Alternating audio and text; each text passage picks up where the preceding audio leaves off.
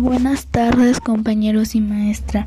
Yo lo que no entendí muy bien sobre el tema que vimos en historia fue de la independencia de México.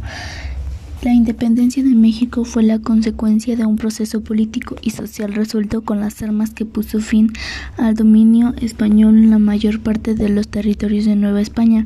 La pérdida de esta posesión tuvo más importancia decisiva para la monarquía, ya que los ingresos mexicanos representaban el 90% del total de los cuales americanos al final del periodo colonial.